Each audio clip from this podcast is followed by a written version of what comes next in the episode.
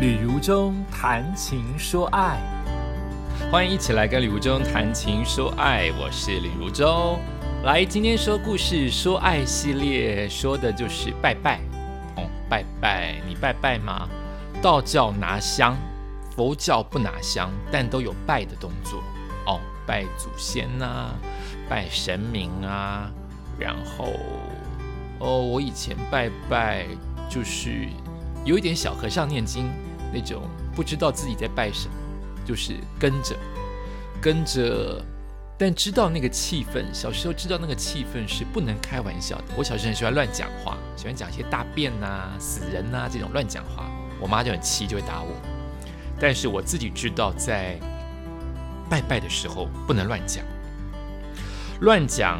当时小时候还以为那个会被报复，没有想到是不尊敬，只会想到是啊会被报复，要小心，会有报应，要小心。啊，越来越大就会知道是一个尊敬啊，是是神明比我们多活了这么多年，或者是他已经在天上有这么多的领悟，我们要对他尊敬啊，因为他很有智慧。我是这样想。然后呃，拜的最，对我来说。真正开始拜，反是我爸走的那七七四十九天，呃，不知道怎么拜。那个时候就去佛教的道场，然后就是念着注音符号拼出来的经，然后跟着念，跟着哭，跟着拜，再跟着念，跟着哭，跟着拜。但佛教或者是葬礼都希望你不要太哭，希望那个你往生的那一位亲人。都能够去好好修行，不要不要还在眷恋的世上，或是眷恋着你一哭，就他就眷恋这个这个你的眼泪嘛。所以他希望我们大家都能够定下心来。诶，确实，也许是时间的关系，也也许是那个念诵的过程，慢慢的就会淡化，慢慢的你就会接受，慢慢的你就能够恢复正常的生活。而且我们佛教做七七四九天就做七个七，要七次一模一样的很久的，大概两个小时的诵经跟拜。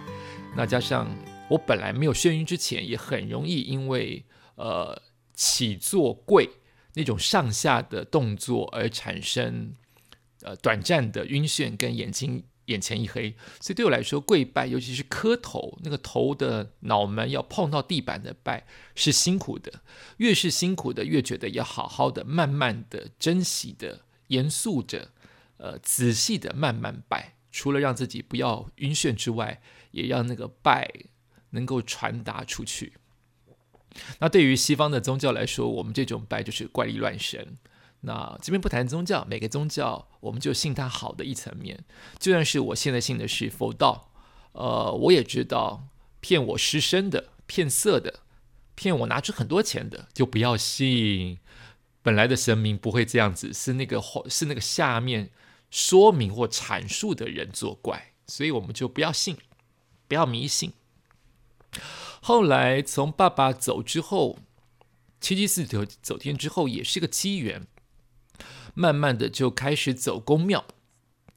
啊，我走公庙也走不勤啊，哦，大概就一个月去个那个一个晚上之类的，大部分就是简单的道教的一些仪式，或者是一些呃简单的奉献，或是呃简单的打扫，或者是简单的问问事，简单的处理，呃，它不会占据我一个月太多的时间，一个月就去一次而已啊。那你可以说我不虔诚，你也可以说我超虔诚。总而言之，我不迷信。啊，每个人可以找到自己的宗教信仰，我觉得很棒。只要不要过度的投入，你不要去踩别人的线嘛。你信什么，你信就好，你不要去踩别人不相信的东西嘛。然后你可以从当中，像我就是找到一种平静。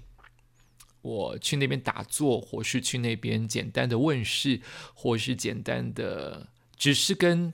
身旁的这些同样信仰的，你可以说道友或者是师师兄师姐聊一聊，有时候聊的不全然是信仰的事情，就是风花雪月，聊一聊就舒坦很多。当然有有宗教的地方，就会可以很多人，人就会有一些是非，我们自己要判断的出来，哪一些是是非，不要沾惹，赶快离开。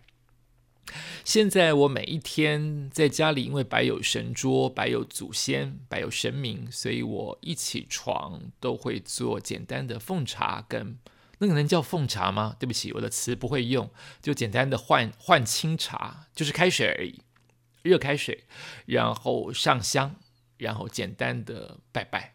那个拜拜有时候真的只是问早而已，没有太多的话。那有时候心里无助或是想念的时候，就说个两句。然后晚上也会，傍晚的时候会，就这么两次。起床的时候跟傍晚天黑的时候各一次。这就是我每一天的，你可以说是信仰，你也可以说是，就是算是一家人，因为那边有我的祖先，有我的爸。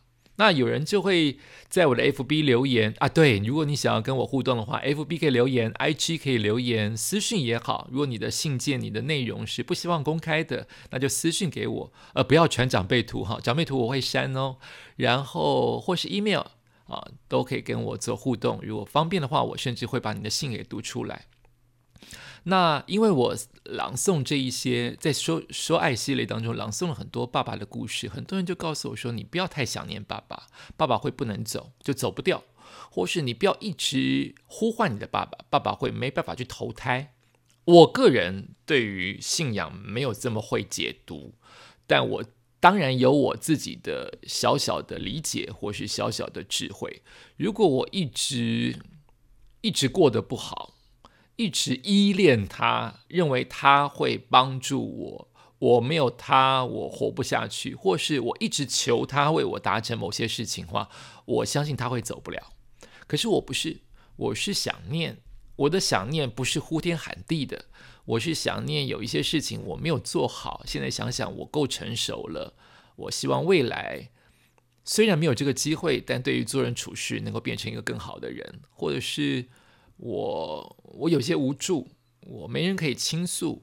那我说给我爸听，说给我爸听，也绝绝对不是说爸留下来当我的耳朵，你干脆就住在家里吧，就卧在我的卧房吧。当然不是，我不是把他当他对我来说，爸是祖先，也是个神明。神明我相信是自由的，所以我不是用哀怨的方式，或是过度祈求的方式，或是或是恳求他。回馈我，我多少的金纸，多少的水果，你回馈我都，我都不是。我比较像是有一个位子在那边，让我可以定下来，让我可以分享。有一个耳朵在那边聆听我，理解我。虽然他生前不够理解我，我现在让他有机会，我们了解我，就是是这样。我的心态不会是不放他走。我觉得我很淡。所以大家不要担心啊！我相信我的爸爸应该好好去修行，甚至投胎了，这是我的想法。那我今天要讲的故事，就跟刚才说的有类似的意义。那讲的就是拜拜的拜。老爸一家之主的地位毋庸置疑呀，尤其春节祭祖，他根本位子是高高在上的。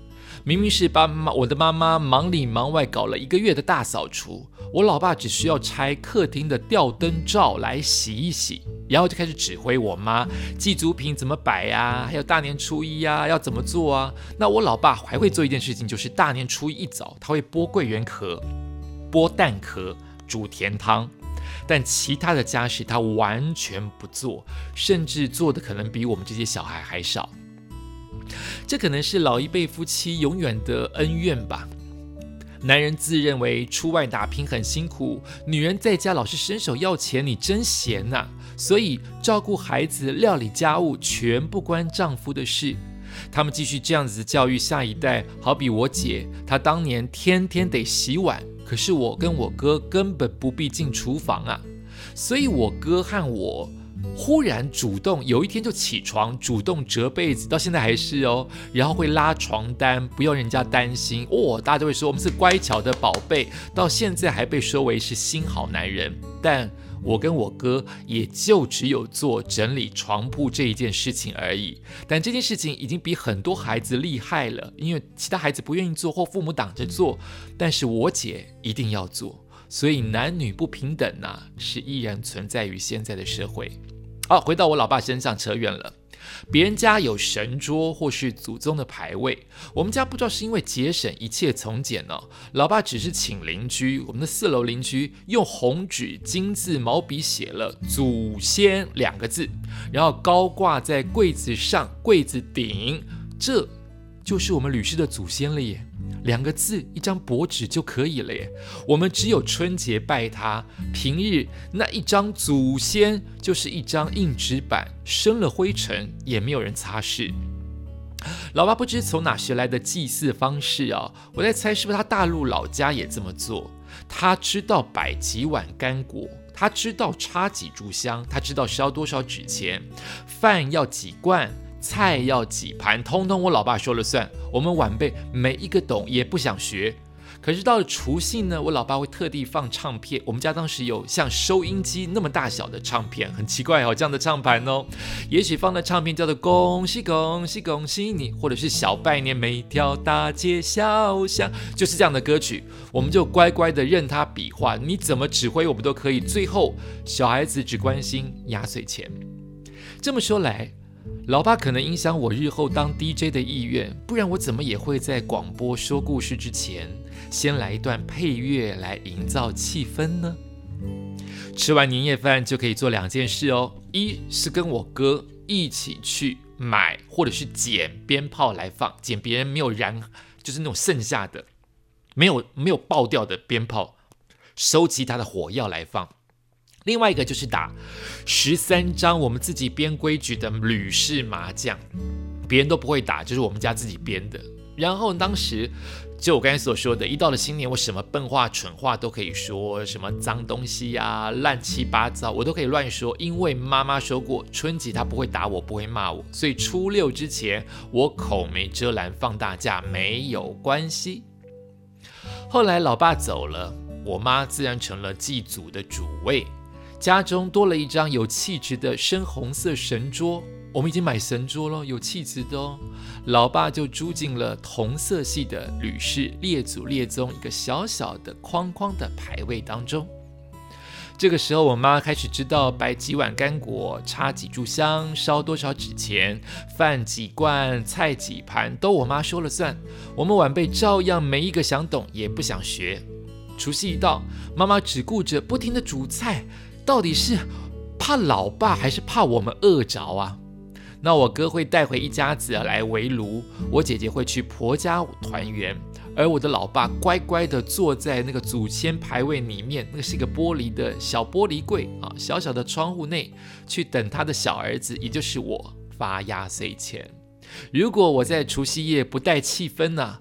我想，我们吕家全家都会安安静静的，所以我很重要。我常常担任带气氛的工作。年轻的时候，我不想跟老爸讲话；长大之后，我老爸病倒了，听不懂我讲的话。如今我老爸不在了，我倒很常跟他讲内心的话。好比说，我会跟他说：“哎，老爸，我看上一间房子，高楼有电梯，你先去帮我看看，你喜不喜欢，好不好？”哎，老爸，我又上电视讲你了，又讲你的故事，你不要生气哦。你的故事，你的生病的一些历练，帮助了好多人，是好事哦。老爸，我的工作又遭遇瓶颈了，我好努力，好努力，好努力都没有回馈，你帮我拿个主意嘛。老爸，你知道我眩晕吗？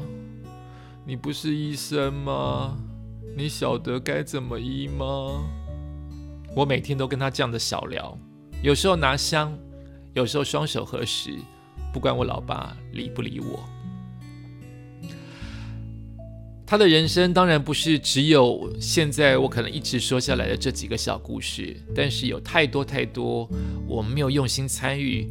更多更多，我再不说给你听，或是再不写在 FB，再不创造于文字当中，也许一切我老爸的故事，这个名字都会消失在风里。所以我想记住这一切，因此说了这一则故事。拜。